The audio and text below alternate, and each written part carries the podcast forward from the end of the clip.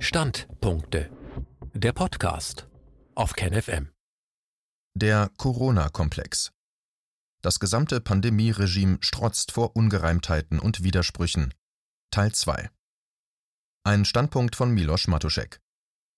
Die Corona-Avantgarde hat alle Brücken zur alten Normalität hinter sich abgebrochen. Es geht nur noch vorwärts ohne Rücksicht auf Verluste.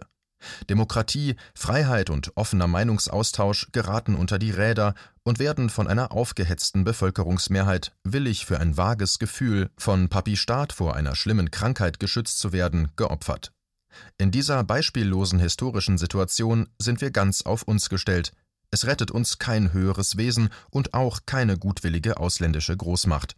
Gefragt sind unser aller gesunder Menschenverstand, unsere Fähigkeit zur Vernetzung, der Mut, uns unseres eigenen Verstandes zu bedienen. Denn die Mächtigen, die sich das alles ausgedacht haben, schlittern auf dünnem Eis.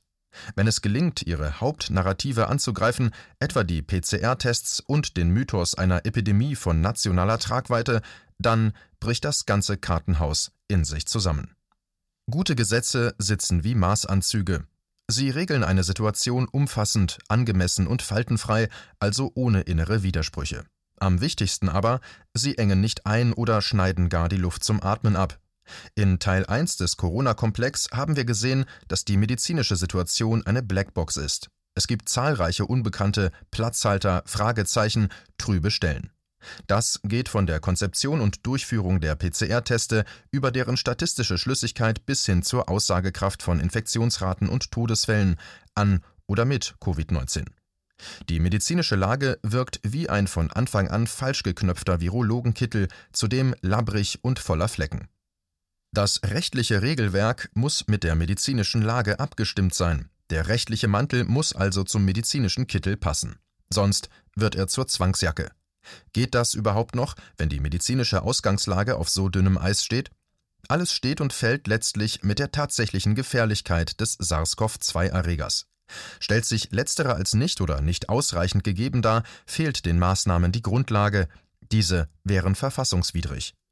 Kann also das aktuelle Pandemieregime mit den massivsten Grundrechtseingriffen seit Bestehen der Bundesrepublik halten? In Bezug auf die deutsche Rechtslage, die im Folgenden untersucht wird, bräuchte es konkret eine klare evidenzbasierte medizinische Ausgangslage, die eine Gefahr für wichtige Rechtsgüter erkennen lässt. Dazu gehören das Recht auf Leben und körperliche Unversehrtheit, wozu auch die physische und psychische Gesundheit gehört. Ein darauf aufbauendes, in sich konsistentes rechtliches Regime, das den Willen des Gesetzgebers erkennen lässt, verhältnismäßig auf eine Gefahr reagieren zu wollen. Nachweislich wirksame und geeignete Maßnahmen, Masken, Lockdowns, Impfungen. Es braucht also eine zusammenhängende Kausalkette. Eine Gefahr durch ein Virus löst eine epidemische Lage von nationaler Tragweite aus. Diese löst wiederum das Pandemieregime mit Maßnahmen aus, letztere wiederum sind nur rechtmäßig, wenn sie in Abwägung mit den Grundrechten, die sie einschränken, geeignet, erforderlich und zuletzt auch verhältnismäßig sind. Wie genau wird das Bundesverfassungsgericht hinsehen? Welche Zahlen und Parameter wird es bei der Analyse der Infektionsgefahr heranziehen? Die Wissenschaftsvereinigung Leopoldina hat sich schon mal weit aus dem Fenster gelehnt. Sie legt in einer Stellungnahme schlicht die Zahl der Neuinfektionen zugrunde und empfiehlt harte Lockdowns. Das sorgte für interne und externe Kritik. Anwälte fordern Mitglieder der Leopoldina zur Abgabe einer eidesstaatlichen Versicherung auf. Nun ja, an der Stellungnahme waren auch Christian Drosten und Lothar Wieler vom RKI beteiligt. Diese Stellungnahme kann man also nicht als unabhängig bezeichnen und schon gar nicht, wie es die Kanzlerin tat, unter dem Label Die Wissenschaft sagt uns unters Volk bringen. Werfen wir zuerst einen kurzen Blick auf die Chronologie in diesem Jahr. Am 12. März erklärte die WHO den Covid-19-Ausbruch zur Pandemie. Die WHO nimmt dabei unter anderem eine Gefahrenbewertung auf wissenschaftlicher Grundlage vor. Am 25. März stellte der Bundestag eine epidemische Lage von nationaler Tragweite fest. Diese ist seitdem in Kraft. Zuerst wurde die Generalklausel des Paragraphen 28 Infektionsschutzgesetz als rechtliche Grundlage der Maßnahmen herangezogen. Am 23. Mai 2020 tritt das zweite Bevölkerungsschutzgesetz in Kraft, wobei die epidemische Lage von nationaler Tragweite beibehalten wird. Ende Oktober wurde ein Lockdown Light beschlossen, der am 2. November in Kraft getreten ist und unter anderem die Schließung von Geschäften, Gaststätten und Kultureinrichtungen sowie allgemeine Kontaktbeschränkungen vorsieht. 3. November. Die Große Koalition aus CDU, CSU und SPD bringt einen Entwurf für ein drittes Bevölkerungsschutzgesetz auf den Weg. 18. November. Der Gesetzentwurf wird am gleichen Tag im Eiltempo von Bundestag und Bundesrat verabschiedet und vom Bundespräsidenten unterzeichnet. Das nunmehr durch das dritte Bevölkerungsschutzgesetz revidierte Infektionsschutzgesetz ist Grundlage für die aktuellen Maßnahmen. Meine Kritik des Gesetzes und der eiligen Entstehung lesen Sie hier und hier. Seitdem folgte eine Verschärfung und Verlängerung des Lockdowns, ein Shutdown ab dem 15. Dezember sowie die Ankündigung von Impfungen ab dem 21. Dezember. Der Zeitpunkt der Beendigung oder Lockerung der Maßnahmen ist offen. Laut Äußerungen von Bundesgesundheitsminister Jens Spahn sollen die Corona-Regeln trotz Impfungen bis weit ins nächste Jahr hinein gelten. Alles hängt an der Gefahr von Covid-19. Im Kern der rechtlichen Überlegungen steht der Begriff der Gefahr. Besteht diese und wenn ja, für wen? Und wer wird gerade in Anspruch genommen? Werfen wir einen Blick auf nur zwei wichtige rechtliche Begriffe. Erstens die epidemische Lage von nationaler Tragweite. Was darunter zu verstehen ist, ergibt sich selbst nicht aus dem Gesetz. Aus der Gesetzgebungsgeschichte lassen sich laut einer Ausarbeitung des Wissenschaftlichen Dienstes des Bundestags vier Kriterien ableiten. Eine solche Lage liegt demnach vor, wenn Zitat eine durch den seuchenrechtlichen Notfall hervorgerufene erhebliche Gefährdung des Funktionierens des Gemeinwesens droht in einer sich dynamisch entwickelnden Ausbruchssituation die Gefahr des Eintritts einer erheblichen Gefährdung der öffentlichen Gesundheit in der gesamten Bundesrepublik besteht, die durch eine sich grenzüberschreitend ausbreitende übertragbare Krankheit gekennzeichnet ist. Dieser Gefährdungslage für die öffentliche Gesundheit nur begrenzt auf Landesebene begegnet werden kann, der Gefahr einer Destabilisierung des gesamten Gesundheitssystems vorgebeugt werden muss. Zitat Ende. Der Gesundheitsrechtler Thorsten Kingreen von der Universität Regensburg hat in einem Gutachten für den Bundestag festgestellt: Zitat das rechtliche Problem besteht aber im Kern darin, dass die Feststellung der epidemischen Notlage ein verfassungsrechtlich hochgradig problematisches Ausnahmerecht auslöst und ihre dauerhafte Aufrechterhaltung den fatalen Anschein eines verfassungsrechtlich nicht vorgesehenen Ausnahmezustands setzt. Zitat Ende. Bemerkenswert ist, dass nicht nur auf die Gefährlichkeit des Virus, erhebliche Gefährdung der öffentlichen Gesundheit direkt abgestellt wird, sondern diese sich vielmehr aus der Prognose der Auswirkungen des Pandemiegeschehens auf das Gesundheitssystem und das Gemeinwesen ergibt. Diese Lage könnte nach der jetzigen Definition somit auch in einer schweren Grippesaison ausgerufen werden, welche in der Vergangenheit ja schon zu Engpässen im Gesundheitssektor geführt hatten. Das heißt aber auch, man könnte die Lage verhindern, wenn man im Gesundheitssektor Vorkehrungen trifft, welche geeignet sind, einen Kollaps des Gesundheitssystems zu verhindern. Ist das geschehen? Dazu gleich mehr. Zweitens. Der Begriff Infektionen. Laut 2 Infektionsschutzgesetz ist ein Krankheitserreger ein vermehrungsfähiges Agens, Virus, Bakterium, Pilz, Parasit oder ein sonstiges biologisches transmissibles Agens, das bei Menschen eine Infektion oder übertragbare Krankheit verursachen kann. Unter einer Infektion im Sinne des Gesetzes versteht man die Aufnahme eines Krankheitserregers und seine nachfolgende Entwicklung oder Vermehrung im menschlichen Organismus. Hier ist ein Bruch in der Kausalität zu sehen. Wenn man auf die Entwicklung und Vermehrung des Virus als Bestandteil der Definition der Infektion abstellt, sind PCR-Teste unbrauchbar. Die PCR-Teste sagen nichts über die Infektiosität aus. Man weiß nicht, wie viele der positiven PCR-Teste ein vermehrungsfähiges Virus nachweisen oder auf tote Partikel hinweisen. Die CT-Werte der einzelnen Labors, dazu mehr hier, die einen Schluss auf die Viruskonzentration ermöglichen, sind im RKI ebenfalls unbekannt. Auch sonst weiß man wenig über die Entscheidungsfindung des RKI. Das Magazin Multipolar rund um den Investigativjournalisten Paul Schreier klagt deshalb gegen das RKI vor dem Verwaltungsgericht auf Offenlegung der Entscheidungsgrundlage. Pandemisches Ausnahmerecht Wir beklagen zurzeit Grundrechtseingriffe ungeahnten Ausmaßes. Wir müssen aber noch etwas beklagen, nämlich einen ziemlich flächendeckenden Ausfall rechtsstaatlicher Argumentationsstandards, so der Rechtswissenschaftler Oliver Lepsius im April diesen Jahres. Gilt dies in Bezug auf das Infektionsschutzgesetz auch für das Handwerk der Gesetzgebung? Der Bruch mit Grundsätzen des Gefahrenabwehrrechts. Das Infektionsschutzgesetz ist abweichend vom klassischen Gefahr- und Abwehrrecht konstruiert, wie es Verwaltungen oder Polizei zur Bekämpfung von Gefahren einsetzen. Dieses richtet sich gegen denjenigen, von dem die Gefahr ausgeht.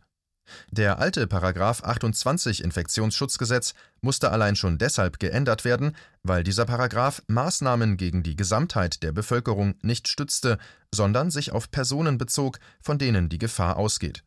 Es galt eine spezifische Inanspruchnahme des sogenannten Störers.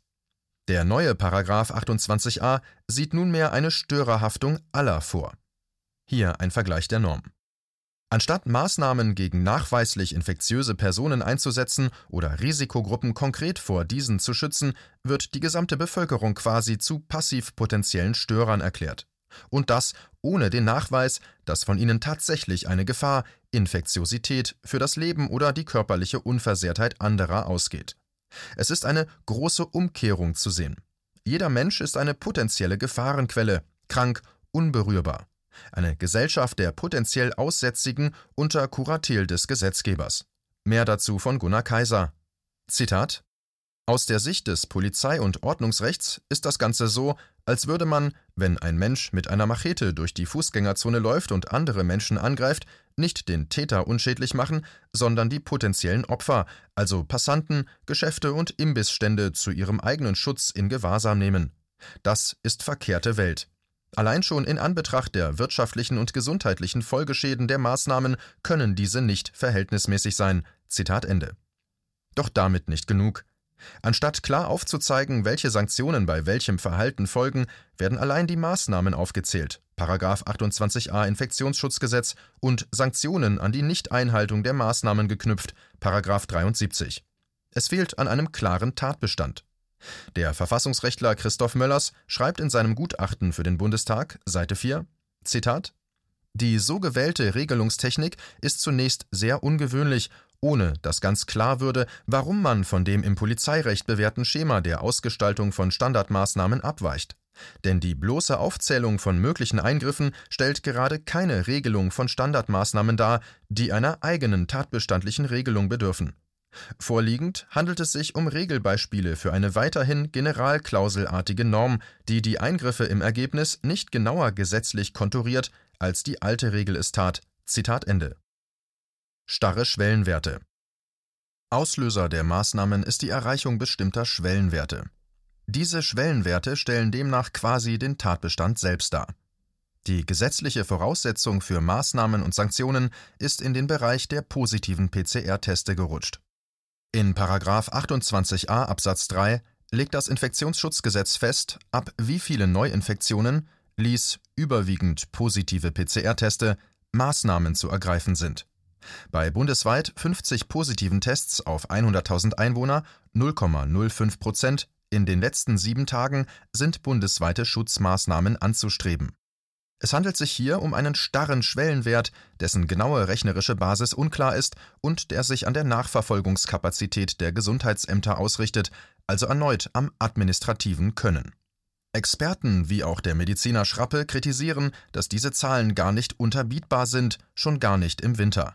Er warnt vor einem unendlichen Lockdown. Die Blackbox der PCR-Teste ist also die Basis für die Blackbox der starren Schwellenwerte, die wiederum den Tatbestand für die Maßnahmen bilden. Das ist keine evidenzbasierte Regelungstechnik, das ist eine Mischung aus Voodoo und Wurstfabrik. Bestimmtheit, Klarheit und Verhältnismäßigkeit der Maßnahmen. Viele Sachverständige, die sich in kürzester Zeit zur Neufassung des Bevölkerungsschutzgesetzes äußern sollten, kritisierten die fehlende Bestimmtheit und Klarheit der Normen. Dies könnte ebenfalls auf eine Verfassungswidrigkeit des Maßnahmenregimes hindeuten.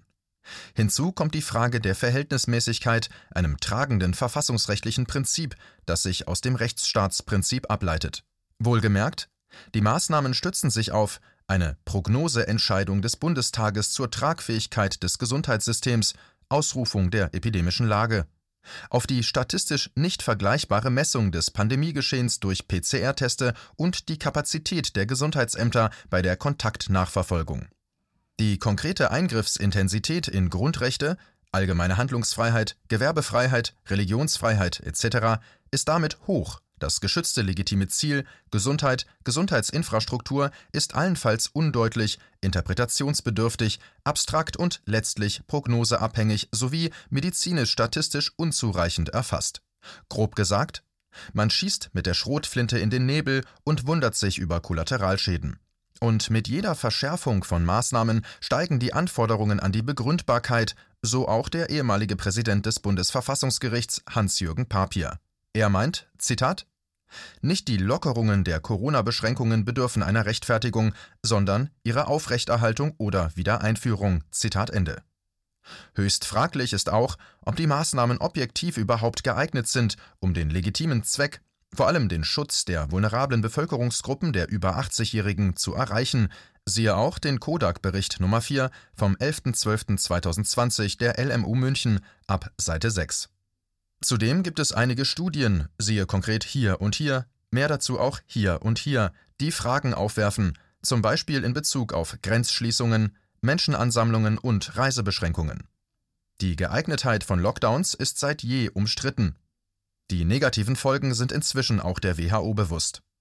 Dass die Maßnahmen insgesamt negative Folgen für die sonstige Gesundheitsversorgung und das psychosoziale Wohlbefinden der Menschen haben, verwundert nicht weiter. Vielmehr verwundert, dass die Politik den Gesundheitsschutz vor Covid-19 über den sonstigen Gesundheitsschutz stellt. Wo bleibt die Abwägung von Zweck und Mittel? Ist die sonstige Gesundheit der Bevölkerung nicht gleichwertig schützenswert? Was ist mit den Auswirkungen der gesundheitlichen Folgen für die Gesundheitsinfrastruktur? Besteht hier nicht die Gefahr eines viel größeren Kollapses? OP-Masken bieten laut einer groß angelegten Studie von dänischen Forschern keinen effektiven Schutz vor einem Infekt mit SARS-CoV-2. In der Politik wird nun gerade das Impfgeschehen als neuer Maßstab für die Maßnahmen herangezogen, auch hierzu sind viele Fragen offen, doch zu einer Einschränkung der Maßnahmen soll auch dieses vorerst nicht führen. Impfungen schützen nicht sicher vor Ansteckung noch vor Weitergabe des Virus. Das Regelwerk ist politisch dynamisch. Auffällig und bisher in der Diskussion nicht ausreichend gewürdigt ist die Tatsache, dass das rechtliche Pandemieregime auf mehreren starren Größen beruht, die real beeinflussbar sind, also durch die Politik dynamisch so gestaltet werden können, dass eine Notlage vorliegt. So wird auch das rechtliche Pandemieregime letztlich zu einem praktischen Generalschlüssel. Dieser greift je nachdem, wie sich die Politik verhält und nicht nur das Virus alleine. Es gibt mehrere Regler im Gesetz, die sich durch die Politik verschieben lassen. Epidemische Lage Je starrer und labiler die Gesundheitsinfrastruktur ist, desto eher kann die Lage ausgerufen werden. Es ist wie bei dem Pegelstand von Flüssen im Fall einer Überschwemmung. Ab dem Erreichen eines bestimmten Pegelwerts tritt der Fluss über die Ufer. Die Politik bestimmt den Pegelwert für die Überlastung von Krankenhäusern jedoch selbst, sie kann dieses Geschehen selbst mitbestimmen. Das Handeln der Politik wirft dabei zahlreiche Fragen auf, wenn man ein gefährliches Pandemiegeschehen unterstellt. Wie passen Diskussionen über Krankenhausschließungen im Jahr 2020 dazu? Laut der Initiative Gemeingut in Bürgerhand wurden im Corona-Jahr 13 Kliniken geschlossen, für 19 weitere wurde ein dementsprechender Beschluss gefasst. Wie passt dazu, dass real die Zahl der Intensivbetten gesunken ist, während zugleich Förderbeträge an Kliniken für neue Intensivbetten ausgezahlt worden sind? Wie passen 410.000 Kurzarbeitsanträge von Ärzten und Pflegekräften dazu? Wie passt die Stornierung von Aufträgen für Beatmungsgeräte sowie das Verschenken dieser Geräte dazu? Antwort Gar nicht. Die Politik wusste seit dem Frühjahr von der Möglichkeit einer zweiten Welle. Die Absenkung der Intensivbettenkapazität sowie die Schließung von Krankenhäusern passt nicht zu einer Pandemieprophylaxe. All das macht keinen Sinn, außer man lässt den Gedanken zu, dass die epidemische Lage von nationaler Tragweite auch eine von der Politik herbeigeführte Notlage von nationaler Tragweite ist, und zwar eine durch Unterlassen vorsätzlich herbeigeführte Notlage. Das Virus hat die Politik nicht unvorbereitet erwischt, wie manchmal behauptet wird. Es gab seit 2012 Notfallpläne für einen solchen Fall. Epidemien sind keine schwarzen Schwäne, sie sind nicht überraschend. Angesichts der von der Politik behaupteten Gefährlichkeit hätte diese spätestens im Sommer die Bettenkapazität und die Anzahl der Beatmungsgeräte hochfahren müssen. Die Anzahl der Teste.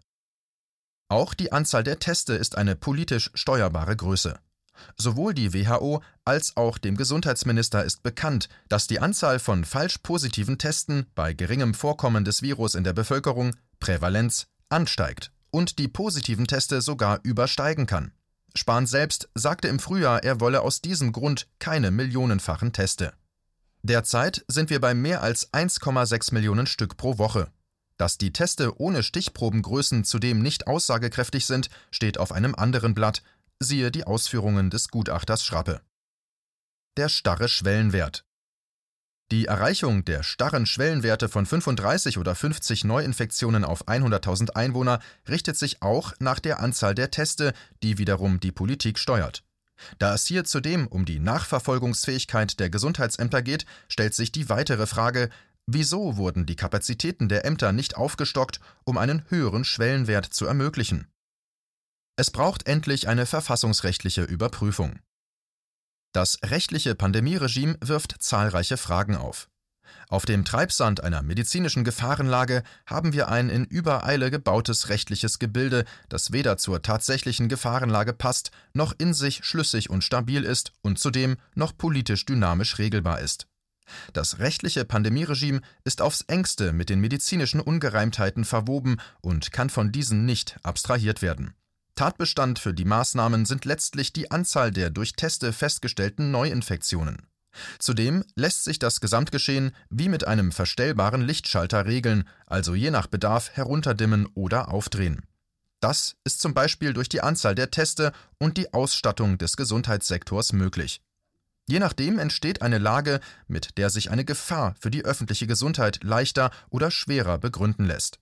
Und zwar ohne Kontrolle des Bundestages, der inzwischen nicht mehr gefragt ist. Auffällig sind auch die zeitlichen Diskrepanzen. Die Politik hatte monatelang Zeit, ein Gesetz zu erlassen, um den Ausnahmezustand zu beenden. Sie tat es im Hauruck-Verfahren erst Anfang November, kurz nachdem die nächsten Lockdowns beschlossen wurden. Was jetzt nötig ist, ist die rechtliche Überprüfung dahingehend, ob eine evidenzbasiert festgestellte medizinische Situation die Verhängung des ausnahmerechtlichen Pandemieregimes stützt. Es bedarf also sowohl einer Überprüfung der faktischen Ausgangslage als auch der verfassungsrechtlichen Rechtmäßigkeit. Das Bundesverfassungsgericht darf sich nicht aus der Verantwortung stehlen, die ungenügende Aussagekraft der offiziellen Zahlen zu überprüfen und zu hinterfragen, wenn es ernst genommen werden möchte. Das bedeutet ganz konkret, Sie können gegen die Maßnahmen klagen, wenn Sie selbst konkret betroffen sind. Verwaltungsgerichte müssen bei Zweifeln an der Rechtsgrundlage von einer Anwendung des Gesetzes ablassen oder können dieses dem Bundesverfassungsgericht zur Überprüfung vorlegen. In einigen Ländern, wie Bayern, besteht zudem die Popularklage für jedermann vor dem ländereigenen Verfassungsgericht. Zudem sind Schadensersatzklagen auf Staatshaftung möglich. Auch hierzu sind bereits Klagen in Arbeit. Die medizinischen und rechtlichen Ungereimtheiten sind offensichtlich. Diese werden aktuell vor allem durch ein aktives, angstbasiertes Meinungsmanagement in den Medien und von Seiten der Politik zusammengehalten. Es ist höchste Zeit, die Schweigespirale zu durchbrechen. Dieser Beitrag erschien zuerst bei Rubicon, Magazin für die kritische Masse.